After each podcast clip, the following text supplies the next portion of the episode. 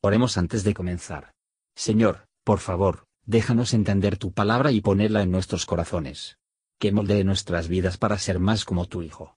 En el nombre de Jesús preguntamos. Amén. Capítulo 5 Y vinieron todas las tribus de Israel a David en Hebrón, y hablaron diciendo, He aquí nosotros somos tus huesos y tu carne. Y aun ayer y antes, cuando Saúl reinaba sobre nosotros, tú sacabas y volvías a Israel. Además Jehová te ha dicho, tú apacentarás a mi pueblo Israel, y tú serás sobre Israel príncipe. Vinieron pues todos los ancianos de Israel al rey en Hebrón, y el rey David hizo con ellos alianza en Hebrón delante de Jehová, y ungieron a David por rey sobre Israel. Era David de treinta años cuando comenzó a reinar, y reinó cuarenta años.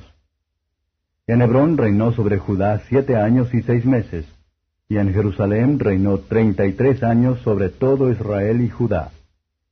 Entonces el rey y los suyos fueron a Jerusalén, al Jebuseo que habitaba en la tierra, el cual habló a David diciendo, Tú no entrarás acá si no echares los ciegos y los cojos, diciendo, No entrará acá David. Empero David tomó la fortaleza de Sión, la cual es la ciudad de David. Y dijo David aquel día, ¿Quién llegará hasta las canales y herirá al Jebuseo y a los cojos y ciegos a los cuales el alma de David aborrece? Por esto se dijo, Ciego ni cojo no entrará en casa. Y David moró en la fortaleza y púsole por nombre la ciudad de David, y edificó alrededor desde Millo para adentro. Y David iba creciendo y aumentándose, y Jehová Dios de los ejércitos era con él. E Hiram, rey de Tiro, Envió también embajadores a David, y madera de cedro, y carpinteros, y canteros para los muros, los cuales edificaron la casa de David. Y entendió David que Jehová le había confirmado por rey sobre Israel, y que había ensalzado su reino por amor de su pueblo Israel. Y tomó David más concubinas y mujeres de Jerusalén después que vino de Hebrón, y naciéronle más hijos e hijas. Estos son los nombres de los que le nacieron en Jerusalén. Samua, y Sobab, y Natán, y Salomón, e Ibar, y Elisúa, y Nefeg, y Jafia, y Elisama, y Eliada, y Elifelet. Y oyendo los filisteos que habían ungido a David por rey sobre Israel, todos los filisteos subieron a buscar a David, lo cual como David oyó, vino a la fortaleza. Y vinieron los filisteos y extendiéronse por el valle de Rafaim. Entonces consultó David a Jehová diciendo, ¿Iré contra los filisteos? ¿Los entregarás en mis manos? Y Jehová respondió a David, Ve, porque ciertamente entregaré los filisteos en tus manos. Y vino David a Baal Perasim, y allí los venció David y dijo, Rompió Jehová mis enemigos delante de mí, como quien rompe aguas. Y por esto llamó el nombre de aquel lugar Baal Perasim.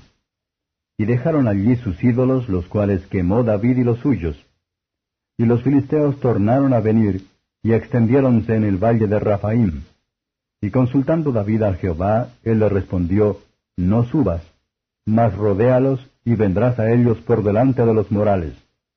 Y cuando oyeres un estruendo que irá por las copas de los morales, entonces te moverás, porque Jehová saldrá delante de ti a herir el campo de los filisteos. Y David lo hizo así como Jehová se lo había mandado e hirió a los filisteos desde Gabá hasta llegar a Gaza. Comentario de Matthew Henry II Samuel capítulo 5, versos 1 a 5. David fue ungido rey por tercera vez. Sus avances fueron graduales, que su fe pueda ser juzgado, y que él podría ganar experiencia. Por lo tanto, su reino tipificó la del Mesías, que había de venir a su altura poco a poco. Así Jesús se convirtió en nuestro hermano, tomó sobre sí nuestra naturaleza, habitó en ella para llegar a ser nuestro príncipe y salvador. Así el pecador humillado toma aliento de la relación entrañable, se aplica para su salvación, se somete a su autoridad y anhela su protección. Versos 6 a 10. Los enemigos del pueblo de Dios son a menudo muy confiados en su propia fuerza, y más seguros cuando su día caer se acerca. Pero el orgullo y la insolencia de los jebuseos animados David, y el Señor Dios de los ejércitos estaba con él.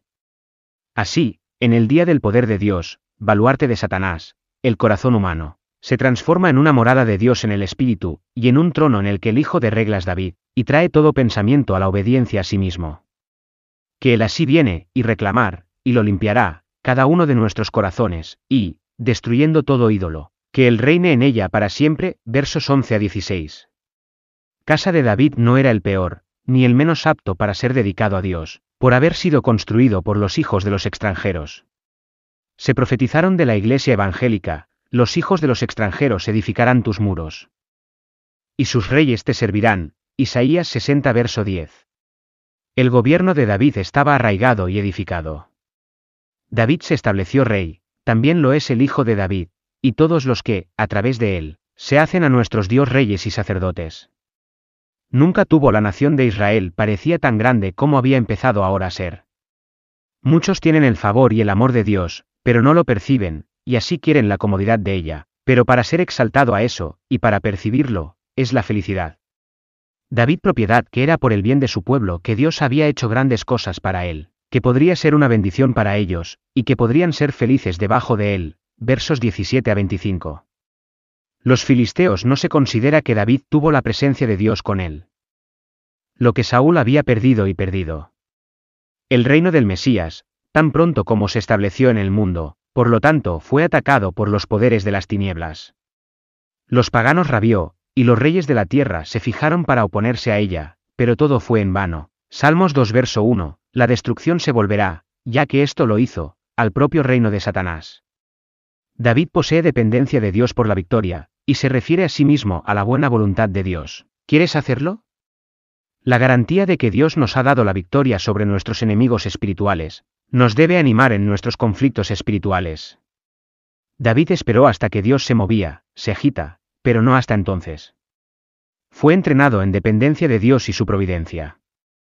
Dios cumplió su promesa, y David no dejó de mejorar sus ventajas.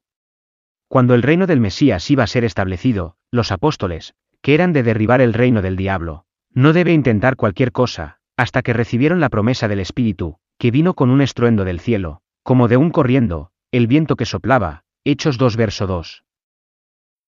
Gracias por escuchar y si te gustó esto, suscríbete y considera darle me gusta a mi página de Facebook y únete a mi grupo Jesús Answers.